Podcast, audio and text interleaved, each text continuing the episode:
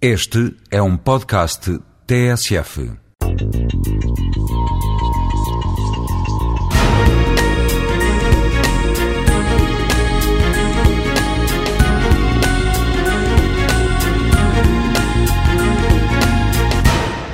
Com o terremoto de 1755 desaparece toda a toponomia da cidade é, da Baixa, é, é alterada, uh, e a próxima referência que nós temos em termos de, de Bolsa de Lisboa uh, refere-se a 1769, uh, em que é criada mais precisamente a Assembleia dos Homens de Negócios e que é instalada no torreão do lado nascente da Praça do Comércio.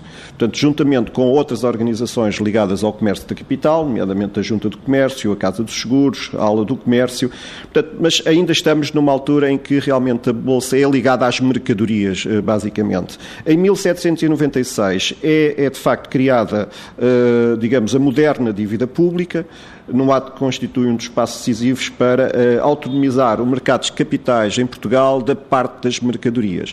Portanto, juntamente com esta dívida pública, uh, é também negociado uh, letras de câmbio, papéis de crédito, ações de companhias eh, pombalinas uh, e o papel moeda emitido em 797, portanto, são a base para, de facto, a transação de valores mobiliários. Portanto, esta data de 1796 é, de facto, a autonomização da parte dos valores, em termos de negociação, da parte do que era, de facto, as mercadorias.